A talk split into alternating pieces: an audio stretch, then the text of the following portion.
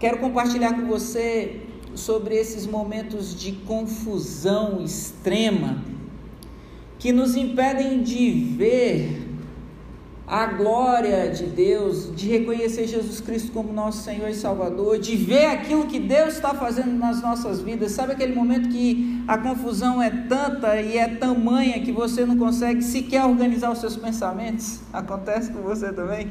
Sabe quando você tem tanta coisa para fazer que você não sabe nem por onde começar? Você trava na listinha, você já travou, você deu tilt. Tico e Teco brigaram e você não consegue conciliar as coisas. Eu quero conversar com você sobre esses momentos. A confusão, às vezes, ela é causada pela nossa desorganização, mas às vezes a confusão é causada pelo inimigo das nossas almas que quer nos impedir de ver o agir de Deus nas nossas vidas.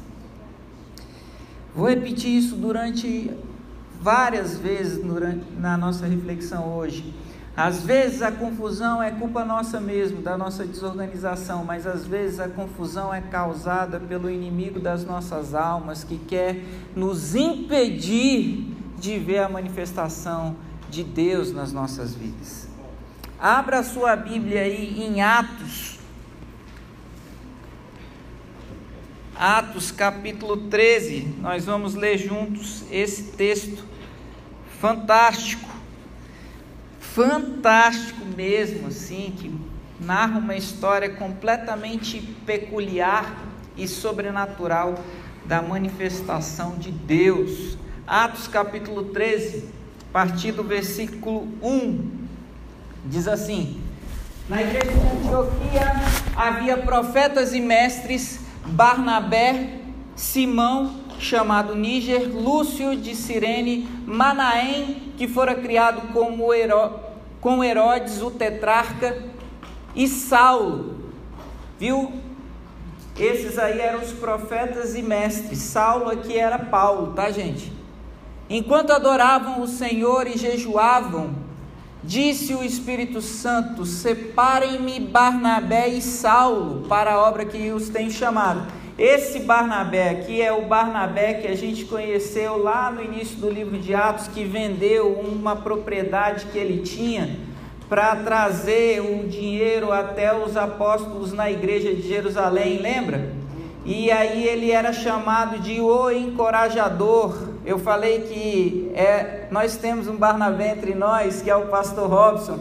Esse homem é muito especial, não só por isso, esse homem é muito especial porque ele era cheio do Espírito Santo de Deus. Esse homem, por exemplo, é aquele é, que a igreja de Jerusalém chama e envia para Antioquia, essa igreja que a gente está lendo a respeito dela agora.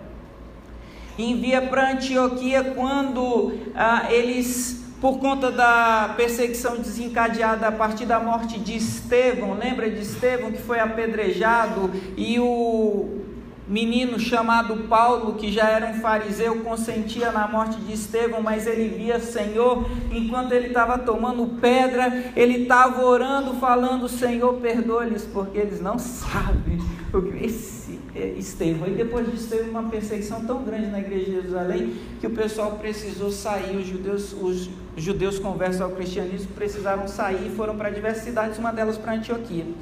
Lá em Antioquia eles começam a pregar e os gentios aceitam Jesus. E a igreja de Jerusalém então chama Barnabé para ir para a igreja de Antioquia.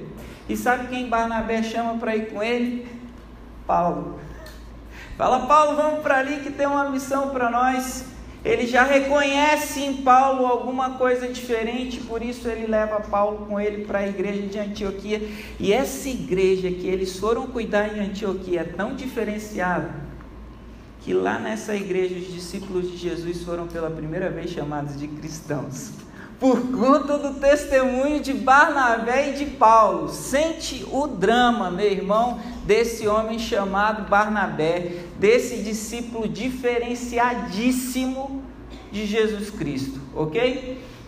Vamos lá. Assim, depois de jejuar e orar, impuseram-lhe as mãos e os enviaram. Veja, o envio foi posterior ao ato do jejum e da oração. Vamos lá. enviados pelo Espírito Santo, desceram a Seleucia e navegaram para Chipre. Parece que Seleucia é outro lugar, mas não. Seleucia é o porto de, eh, de Antioquia, ok? A gente chamava de Seleucia. Então eles desceram para o porto em Seleucia e daí eles navegaram para Chipre, que era o primeiro porto depois de Seleucia. Então ali tinha uma comunidade muito grande, era quase que uma parada obrigatória para as embarcações. E aqui, gente, nós estamos vivendo a primeira viagem missionária do apóstolo Paulo, tá? Só só nota aí no seu cérebro. Chegando a Salamina, proclamaram a palavra de Deus nas sinagogas judaicas. João estava com eles como auxiliar. Esse João aqui é o primo de Barnabé, é João Marcos que escreve o Evangelho de Marcos. Ele foi um dos que acompanharam Paulo e Barnabé nessa que é a primeira viagem missionária. Depois Paulo e, e João da tilt, eles brigam e João tem que ir embora. Viajaram por toda a ilha até que chegaram a Pafos. Ali encontraram um judeu chamado Bar Jesus. Bar Jesus. Bar significa filho de. Jesus é o nome hebraico de Josué. Josu, é o nome aramaico de Josué. Josué em hebraico significa salvação. Jesus significa literalmente salvação. Então Bar Jesus ou Bar Jesus era o filho da salvação. Mas olha o filho da salvação aqui mascarado, que praticava magia e era falso profeta. Ele era assessor do procônsul Sérgio Paulo, porque Chipre era a capital senatorial daquela região. Então, como capital senatorial, eles precisavam de uma autoridade romana e a autoridade ali era Sérgio Paulo, ok?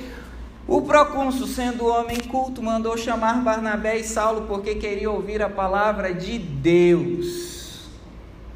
Mas Elimas, o mágico, esse é o significado do seu nome, do significado Bar Jesus. Aí aqui tem uma contradição danada, porque alguns dizem que Bar Jesus seria o nome em hebraico dele e que Elimas seria o nome grego, mas na verdade isso é é como ele era conhecido. Elima significa mágico ou sábio ou instruído. É tipo falar assim, Ronaldo Fenômeno. Você sabe de que Ronaldo a gente está falando. Então, Elimas, ou Bar, Bar Jesus Elimas, que é Ronaldo Fenômeno, entendeu? Opôs-se a eles na tentativa de desviar da fé o procônsul. Presta atenção que aqui a gracinha acabou. Esse cara tinha uma missão muito específica, e a missão específica dele era desviar da fé o procônsul. Olha que coisa. Vamos lá. Então Saulo, também chamado Paulo, cheio do Espírito Santo, olhou firmemente para o fenômeno e disse: Filho do diabo, inimigo de tudo que é justo, você está cheio de toda espécie de engano e de maldade. Quando é que você vai parar de perverter os retos caminhos do Senhor? Saiba agora que a mão do Senhor está contra você e você ficará cego e incapaz de ver a luz do sol durante algum tempo. Ato contínuo, gente, imediatamente vieram sobre ele névoa e escuridão, e ele, tateando, procurava quem guiasse pela mão.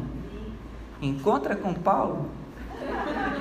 Rapaz, o cara era outra parada. Vamos lá. O procônsul, vendo o que havia acontecido, creu profundamente impressionado com o ensino do Senhor. De Pafos, Paulo e seus companheiros navegaram até Perge na Panfilha, João os deixou ali e voltou para Jerusalém. E eu paro por aqui. Quero compartilhar com vocês três, possivelmente quatro lições desse texto muito, muito legal que a gente acabou de ler primeira delas é que o Espírito Santo desperta a igreja para uma espiritualidade viva marcada pela obediência. O Espírito Santo desperta a igreja para uma espiritualidade viva, marcada pela obediência. O primeiro, os primeiros versículos que a gente leu, se você puder, coloca aí no, na tela de 1 a 3, diz que eles ouvem o Espírito e por isso eles separam Paulo e Barnabé. A igreja ouve o Espírito Santo de Deus e aí separa dois homens especiais, dois homens específicos para a missão. Veja, o envio não é uma decisão aleatória. A igreja não fala, vou mandar Barnabé e Paulo, por quê? Porque me parecem melhores, mais bonitos, mais bem preparados. Não. A igreja envia porque a igreja orou. A igreja envia porque a igreja jejuou. Entende? A igreja toma as suas decisões com base em jejum e oração. Eles buscam a vontade de Deus e isso é um pouco diferente daquilo que a gente faz, porque nós oramos para que Deus possa realizar a nossa vontade, os nossos planos, né, para que ele faça prosperar as decisões que nós já tomamos. Aí a gente fala e ora e fala assim: Senhor, abençoa. eu já tomei, eu já fiz, agora eu estou lidando com as consequências do que eu fiz, mas abençoa, Senhor. E por isso as nossas orações são orações de pouco poder ou de pouco impacto. Porque todo mundo fica chocado quando a gente lê essa passagem de Paulo olhando na cara do cara, no olho dele, falando: Filho do diabo, você vai ficar cego agora para reconhecer. Todo mundo fala: Uau, queria esse poder. Mas o jejum e oração precedem o poder o jejum e oração, a convicção de que eles estão tomando uma decisão direcionada pelo Espírito Santo de Deus, eles não estão orando para que Deus faça a vontade deles, eles estão orando para que eles enxerguem a vontade de Deus e eles façam a vontade de Deus.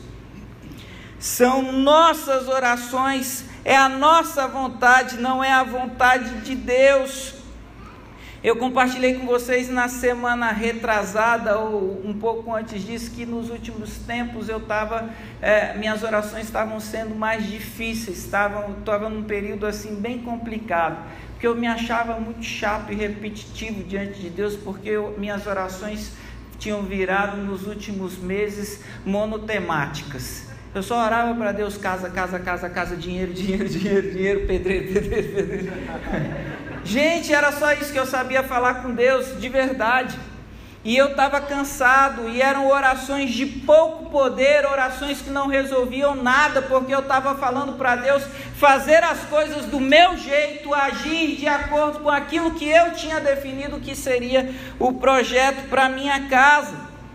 Como as coisas não mudaram nas últimas duas, três semanas, quando eu desisti de orar por casa, eu ofereci para Deus um jejum de oração sobre casa.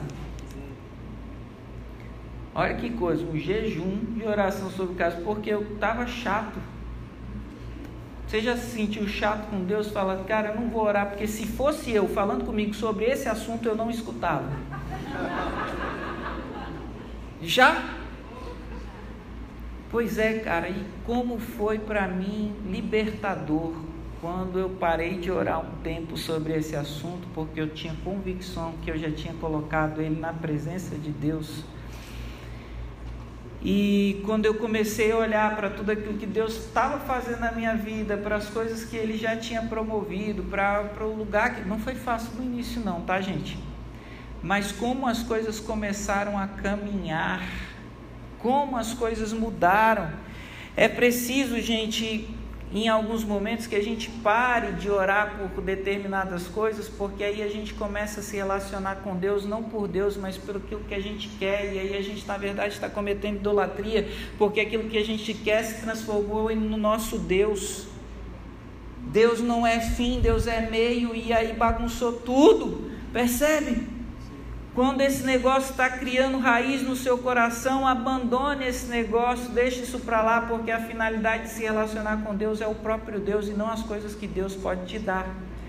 Quando a gente começa a se relacionar com Deus pelas coisas que Ele pode nos dar, as orações têm pouco poder, porque na verdade a gente está pedindo que Deus faça a nossa vontade e não a vontade dEle. Nesses momentos, gente, é preciso que a gente comece a orar por revelação. Revelação, para que Deus fale de uma maneira tal que, ainda que a gente não queira ouvir, a gente ouça e obedeça e essa é a função do jejum e da oração. O jejum e oração é nos levar para um patamar em que, ainda que a nossa carne esteja clamando por determinada coisa, por determinada necessidade dela, o Espírito diga: para mim é mais importante obedecer ao Senhor. Eu tenho outra comida e outra bebida que vocês não conhecem, e é nesse momento que essa comida e essa bebida fazem sentido porque importa obedecer a Deus e não a homens, importa fazer a vontade de Deus e não a minha própria vontade. É para esses momentos que serve jejum e oração. Está doendo demais alguma coisa? Está falando com Deus há muito tempo sobre o mesmo assunto? Para! Ora a Deus por revelação. Ora a Deus para que Ele te mostre o que Ele quer te mostrar, os caminhos que Ele quer desvendar diante dos seus olhos nesse tempo. Entregue o teu desejo como sacrifício santo, vivo e agradável a Deus, como o próprio Paulo nos ensina, e veja o poder da oração na sua vida. Esse é o poder da oração: é submissão, sujeição, rendição a Deus. Os planos de Deus só são revelados na presença de Deus, gente. A gente quer os planos de Deus revelados na presença de amigos, sentado tomando café, batendo papo. A gente quer os planos de Deus revelados na nossa vida, a gente fazendo coisas que nós gostamos, mas a gente precisa ter prazer na presença de Deus, porque é ali que o Xananaias acontece. É ali que o mistério acontece, meu irmão. Os planos de Deus são revelados na presença dEle, é no secreto, em oração, é quando as horas começam a passar e você danem as horas, porque você está na presença do Altíssimo. Entende? É ali que as coisas acontecem na presença dele. Deus separa entre pessoas. Outra coisa que esse texto, logo no iníciozinho, me chama, me chama muita atenção é que Deus separa entre pessoas específicas, com dons específicos. Veja, o texto diz que ele separa entre profetas e mestres. A decisão não foi aleatória mais uma vez. Não foi aleatória porque eles oraram e jejuaram. E não foi aleatória porque Deus não escolheu qualquer pessoa. Deus, Deus escolheu entre profetas e mestres. É preciso entender o seu chamado, meu irmão, e o seu propósito específico de vida. Só porque a gente admira alguém não significa que a gente vai dar conta de fazer aquilo que aquela pessoa faz. E isso eu acho que rola muito na nossa vida, né? A gente vê pessoas bem-sucedidas, a gente vê pessoas fazendo coisas uau, e a gente fala, cara, tá aí, é isso que eu vou querer ser. Deixa eu te falar, perde tempo ou investe tempo, na verdade, melhor dizendo, buscando em Deus qual é o seu destino, qual é o seu propósito, porque Deus escolhe pessoas para funções específicas com talentos específicos, com habilidades específicas. Quer vir pregar comigo aqui? Vem. Quando você tem um problema de saúde, por exemplo, eu vou te dar um, um exemplo só para você entender aquilo que eu estou querendo te dizer. Quando você tem um problema de saúde, você não procura qualquer pessoa para tratá-lo. Você procura um médico, não é verdade? Um especialista na área e se você puder, você procura o mais bambambam bam, bam naquela área para te tratar, é ou não é? Agora, por que quando a gente está falando da obra de Deus, a gente vai escolher qualquer um? Sem preparo, sem o devido tempo de amadurecimento de ideias, de conhecimento. A igreja de Antioquia está dando exemplo, eles não escolheram qualquer um para a missão, eles escolheram pessoas com dons e habilidades específicas. Nós somos chamados para funções específicas, não é algo aleatório, e eu creio nisso. Deus nos dá, antes da gente nascer, determinadas características, como a Tuca falou a respeito do Gustavo. Um cara extremamente criativo, que se você não teve a oportunidade de conhecer, você perdeu. Para obras específicas, para funções específicas.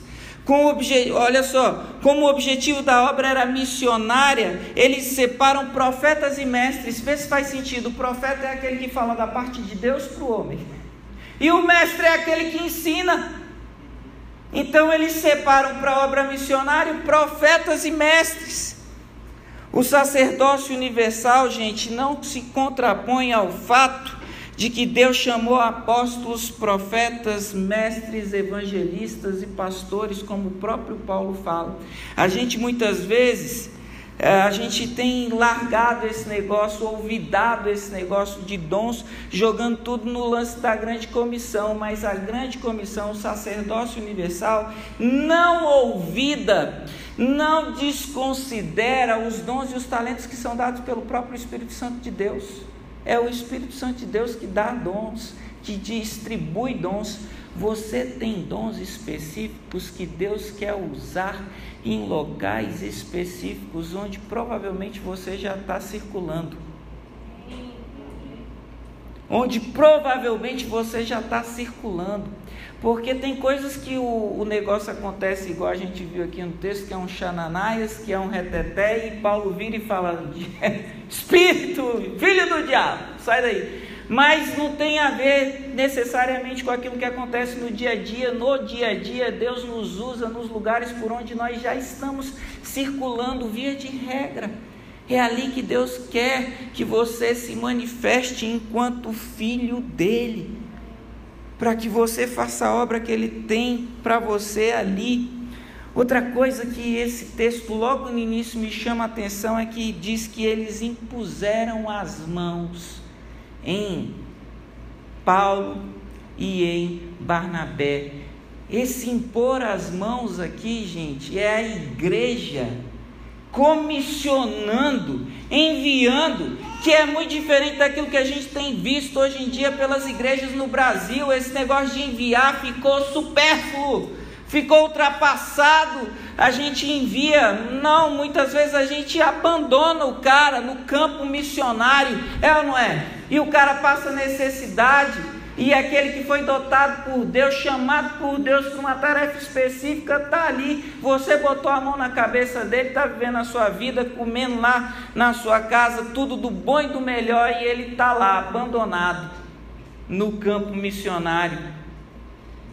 Não é isso que a igreja de Antioquia faz. A igreja impõe as mãos como sinal de comissionamento, mas também como sinal de responsabilidade que a igreja estava assumindo para com Paulo e para com Barnabé. Eles seriam apoio não apenas emocional, não apenas espiritual, mas financeiro, meu amigo. Porque para fazer a obra era caro também. Entende?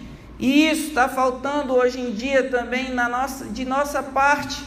A gente precisa se comprometer não só com palavras, não só com emoção, não só com ai que lindo, Deus mandou, Deus enviou, mas às vezes Deus está te convidando para mais do que isso, para sustentar, para botar a mão no bolso, separar parte da verba que você recebe aí, que Deus permite receber, para abençoar a vida de outras pessoas que estão full time engajadas na pregação do Evangelho.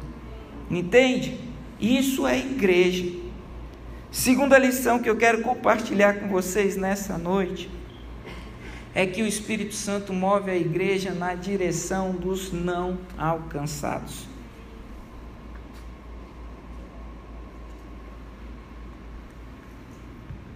Eu tenho aprendido que muitas vezes, quando Deus chama, Ele não diz exatamente tudo o que Ele quer que a gente faça automaticamente ou imediatamente. Estou aprendendo na minha própria vida, na minha própria experiência. Às vezes, quando Deus nos chama, Ele não fala tudo imediatamente. A gente não recebe um plano igual o, o King Richard fez de 78 páginas para a Serena e a Venus Williams.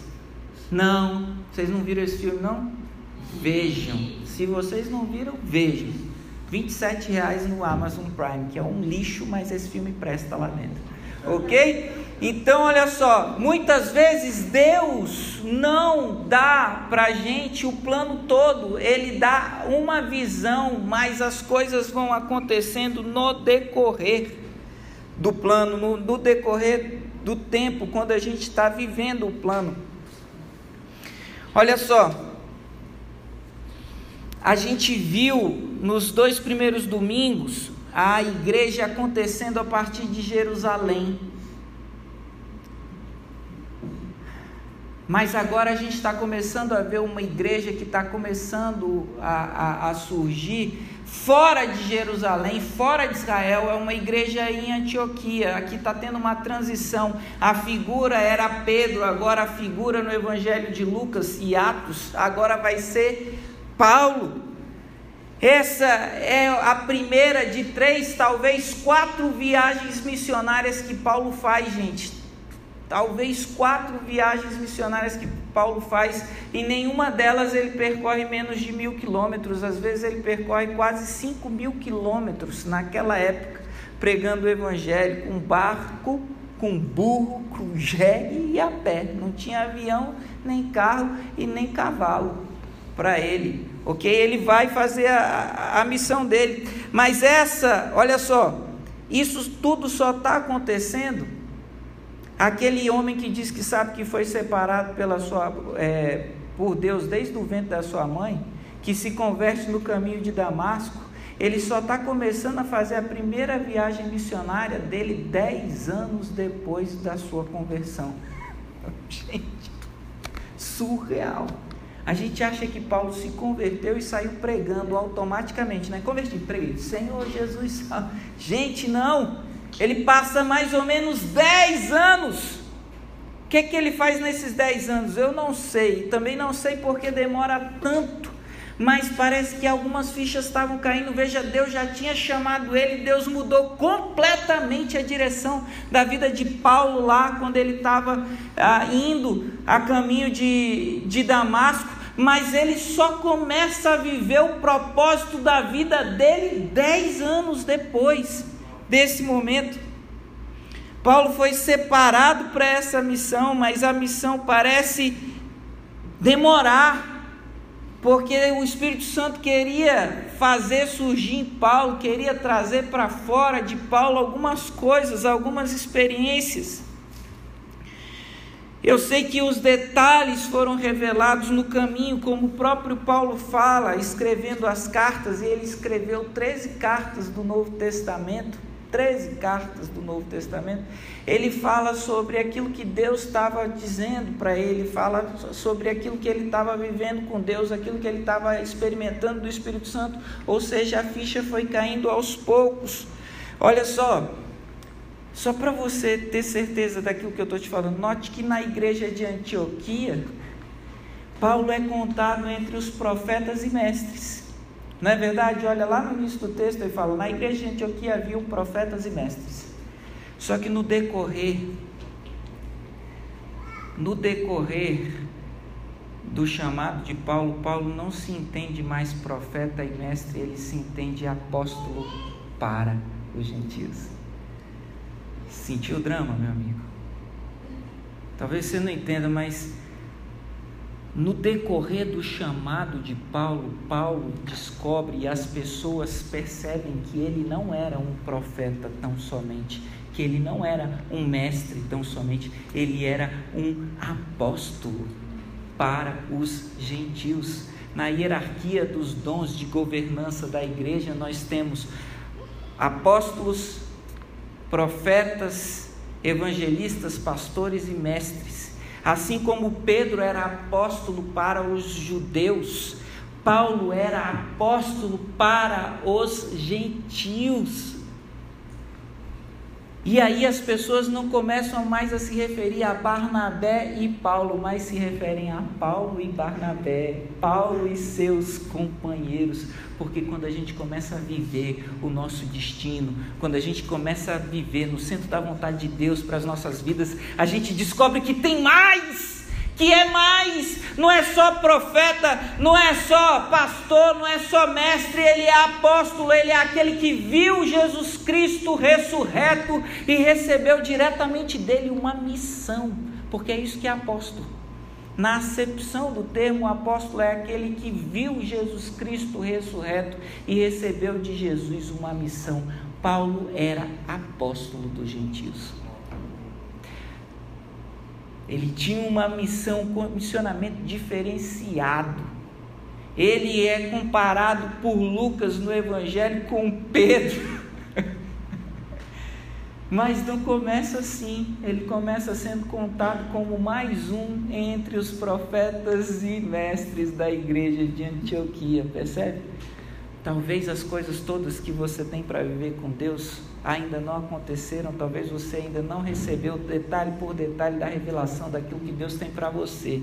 Mas deixa eu te dizer, a partir do momento que você obedecer, a partir do momento que você se colocar nesse lugar da missão de Deus para a sua vida, você vai descobrir que Deus tem mais que é mais. As pessoas te chamam de profeta, as pessoas te chamam de mestre, isso já é muito bom, mas talvez você se perceba alguém com um dom, com uma capacidade dada por Deus absolutamente diferenciada. Esse era Paulo, e ao invés de Paulo estar à sombra de Barnabé, agora é Barnabé, é Silas, é Timóteo, é João, é Lucas Epáfras é uma galera que anda à sombra de Paulo, porque o ministério aos gentios foi dado a Paulo. Tem um negócio, cara, que é só seu. Dons e talentos são específicos. E a gente acha que dom e talento é uma coisa finita e acabada, e que é aquilo. Dons e talentos, quando eles vêm da parte de Deus, eles são uma coisa em crescente, eles não estagnam, eles se desenvolvem, eles crescem, eles abrangem. Tem a ver com aquilo que o Mateus falou para a gente no momento de dízimo hoje. Quando Deus vê que o negócio está sendo multiplicado, meu irmão, o negócio vai crescendo. Você vê por aí, tem gente que ora, mas tem gente que ora, meu irmão, e, e o céu desce. É ou não é? Tem gente que tem fé, mas tem gente que diz para a montanha sair de um lugar e ir para outro e a montanha sai. Tem gente que prega a palavra de Deus, mas tem gente que, quando abre a boca, você sente a voz e a presença do próprio Deus. Você entende que eu estou querendo te dizer? Você recebeu um dom de Deus, um talento de Deus específico. E o talento não é uma coisa e pronto e acabou, ele não se estagna, ele não é, é uma porção específica e michuruca de nada. O talento é alguma coisa que à medida que você usa, compartilha, aprimora, que você faz uso dele, Deus acrescenta, como a Bíblia fala, é uma medida sacudida, recalcada e transbordante. Sabe, é como eu, eu imagino aquele lance da sombra de Pedro curando. As pessoas falam, como assim? Não era a sombra de Pedro? É claro que não era a sombra de Pedro. O lance é que Pedro era tão cheio da presença de Jesus era tão cheio, era tão diferenciado o negócio com Pedro, que cada gota a mais do Espírito Santo que era derramada sobre Pedro vazava, porque ele já estava cheio. E aí, quando ele passava, as pessoas eram curadas, porque Pedro já tinha o suficiente para ele e tinha o suficiente para todo mundo que estava perto dele, entende? É assim com o lance dos talentos. Quando Deus te dá e você usa, porque os talentos, aprenda, e eu preciso demais aprender isso. Porque geralmente a gente usa os nossos dons e talentos para ganhar dinheiro. E não tem nada de errado com isso. Mas os dons e talentos não têm por finalidade a nós mesmos, mas ele tem por finalidade o próximo. Paulo não era apóstolo de si mesmo. Paulo era apóstolo dos gentios, ou para os gentios. Se ele quisesse ser apóstolo para ele mesmo, o dom dele morria com ele. E esse é o problema, o meu problema, o seu problema é que a gente recebe o dom e a gente quer engordar com o dom, a gente quer tratar das nossas próprias necessidades, mas Deus chama a gente para receber dons e para que a gente seja fonte para a vida das outras pessoas. É isso que Pedro faz, é isso que Paulo faz quando o pessoal começa a pegar lenço, que Paulo enxugava o rosto. Não tem nada a ver, gente, com esse lenço que o apóstolo outro lá usa, que isso é um charlatão, entendeu? E dá para os outros, você tem nojo desse lenço, se me der eu jogo fora. Entendeu? Esse lenço de Paulo era lenço que transbordava graça, amor de Deus. Percebe? Porque já estava tão cheio que a cada nova gota que caía sobre ele, o pote transbordava. Você e eu fomos chamados para transbordar. Transbordar. Cada nova gotinha que Deus te der, meu irmão, deixa cair para o seu marido, para a sua esposa, para os seus filhos, para as pessoas que estão ao seu redor. Cada nova gotinha que Deus te der, deixa sair de você, o dom é para os outros. Em terceiro lugar, o Espírito Santo concede à igreja poder e autoridade para cumprir a missão. E aqui a gente chega na parte do texto que é mais curiosa, porque, como eu estava falando para vocês, Bar Jesus significa filho da salvação, mas na verdade é que ele era um filho do diabo. Elimas, que era o mago, o sábio, o apelido dele, na verdade era um cara que tinha um compromisso com a magia. Veja, aqui magia, gente, não é truque. Aqui magia não é ilusionismo, não é alguém se valendo de técnicas específicas para causar alucinações ou miragem nas pessoas que estão observando ele, não. Aqui magia é ocultismo, é um compromisso com as trevas explícito. O texto diz claramente que ele tinha o propósito, a finalidade de fazer com que o procônsul não acreditasse, não acreditasse que Jesus Cristo era o Senhor.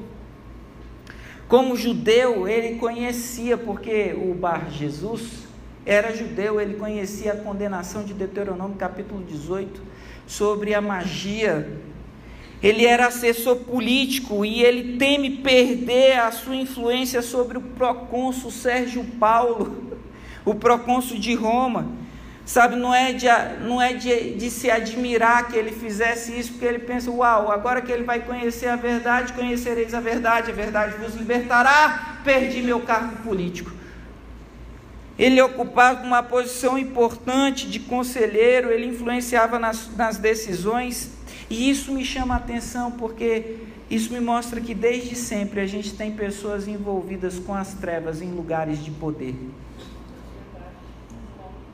Desde sempre nós temos pessoas envolvidas com as trevas em lugares de poder, em lugares onde as decisões são tomadas. É, é inocência nossa achar que isso não existe, que é, ele, ele não é mal intencionado, é só que ele não, não sabe. Não, tem gente que é mesmo mal intencionado, que tem realmente o compromisso com as trevas. E aí, os argumentos humanos que eram levantados, eu imagino Paulo falando sobre Jesus e Elimas contradizendo, contrapondo com argumentos humanos aquilo que Paulo estava dizendo. E eu fico pensando na figura do procônsul, olhando de um lado para o outro, como numa, num jogo de ping-pong, sem saber onde ficar. Até que Paulo, que escreveu que Nossa luta não é contra carne ou sangue, mas contra principados e potestades, contra autoridades espirituais.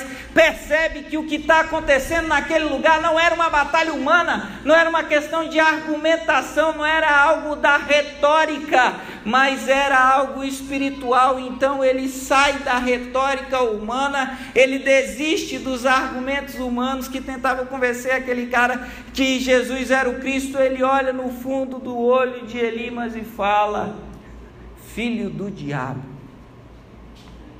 você vai ficar cego a partir de agora, porque você causa cegueira espiritual nas pessoas. Entende? Tem coisas na nossa vida, gente, tem confusão na nossa vida, como eu disse lá no início, que é causado pela nossa desorganização, mas tem confusão na nossa mente que é causada pelas trevas para nos impedir de ver a glória de Deus em ação. Talvez você esteja passando por um momento na sua vida que você acha difícil concatenar as suas próprias ideias. Que você não consegue fechar os olhos para orar, que você não consegue render no seu trabalho, que você não consegue render numa conversa, porque a sua cabeça está completamente bagunçada, a sua mente está difusa, confusa demais. Talvez você não consiga dar glória a Deus e reconhecer a grandeza de Deus na sua vida. Talvez isso seja obra de Satanás na sua vida para te impedir de ver que você é um filho amado do Senhor que Ele tem planos para você, que as coisas não estão fora do controle de Deus, que ainda que tudo pareça que tenha saído do plano, Deus ainda tem um plano, que as impossibilidades que a gente aponta, que a gente vê, que aquilo que nos rouba o sono, não são nada diante do poder de Deus. Aleluia. Talvez essa confusão esteja tomando conta da sua mente nos últimos dias e eu quero te pedir para que você ore comigo e repreenda a atuação do engano de Satanás na sua mente. Ele nos faz, ele nos impede de ver e de reconhecer que Jesus é o Cristo. E foi isso que Paulo fala. Você agora ele luta arma, ele luta batalhas espirituais com arma espiritual. Por isso ele faz isso. Entende? Às vezes a gente fica tentando é, lutar com a razão, tentando convencer outras pessoas através de A mais B, é lógica, é discurso, é dialética, são provas arqueológicas de que Jesus é o Cristo, de que ele viveu realmente, encarnou lá atrás, há mais ou menos dois mil anos atrás, mas meu irmão, às vezes isso é perda de tempo. Porque a base epistemológica da fé é diferente da base epistemológica da ciência. A fé é a plena convicção das coisas que nós não podemos ver, mas que nós sabemos tão certo quanto o nosso Redentor vive, que vão acontecer. Talvez, meu amigo, seja hora de você declarar sobre a sua vida, sobre situações impossíveis que você tem vivido nos últimos tempos, que o Senhor é Deus, que Ele é o seu Deus, que você vai ver a glória dele manifesta na sua vida, que isso tem solução. Estou até desafinando, meu irmão, vou beber uma água.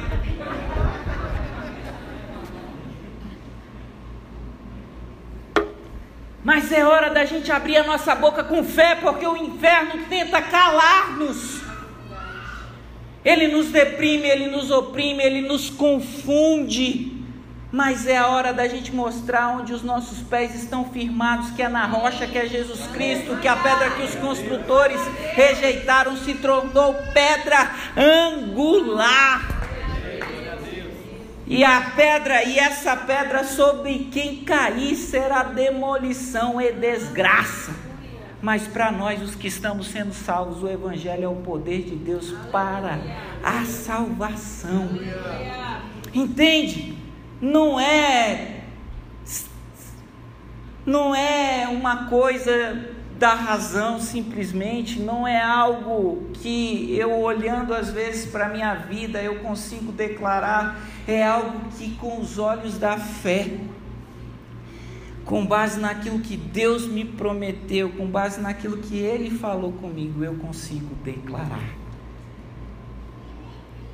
E aí, meu amigo, nós somos cura para a humanidade, como diz o nosso último ponto aí, porque poder, nosso último ponto, ponto 4,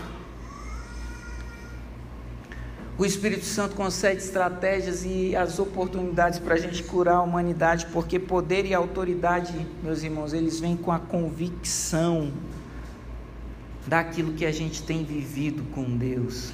Sabe aquele, aquele versículo? Pois eu bem sei o Deus em que eu tenho crido, e Ele é poderoso para fazer infinitamente mais do que pedimos ou pensamos. É isso. É isso vem da intimidade com a unção do Espírito Santo.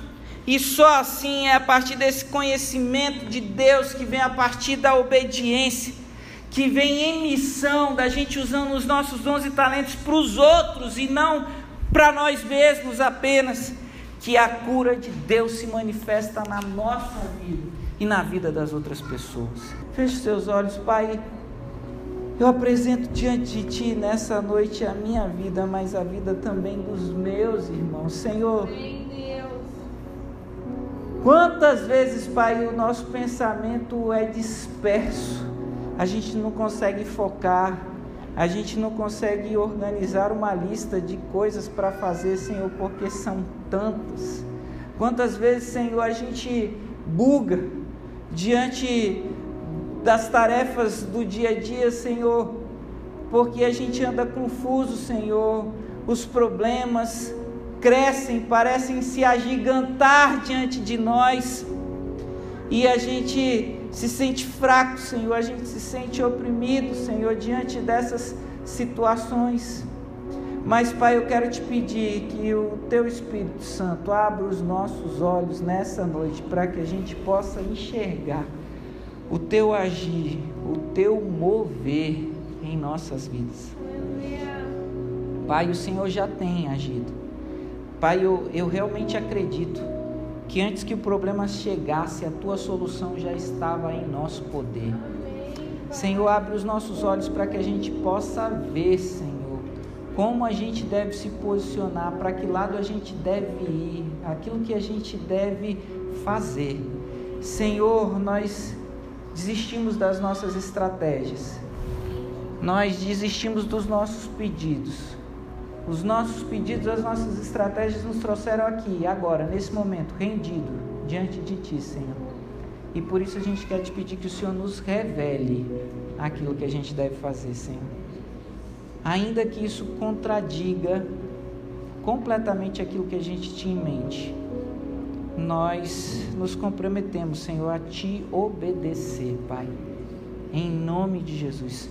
Senhor, eu também agora repreendo, no nome de Jesus Cristo, toda a ação de Satanás, todo engano do maligno, Senhor, no sentido de causar confusão na nossa mente, no sentido de nos impedir de ver de impedir, Senhor, de entender qual é o teu plano, qual é a tua vontade para as nossas vidas. Senhor, que ele retroceda envergonhado, que todo poder e autoridade que tenha sido dada para ele seja retirada agora em nome de Jesus.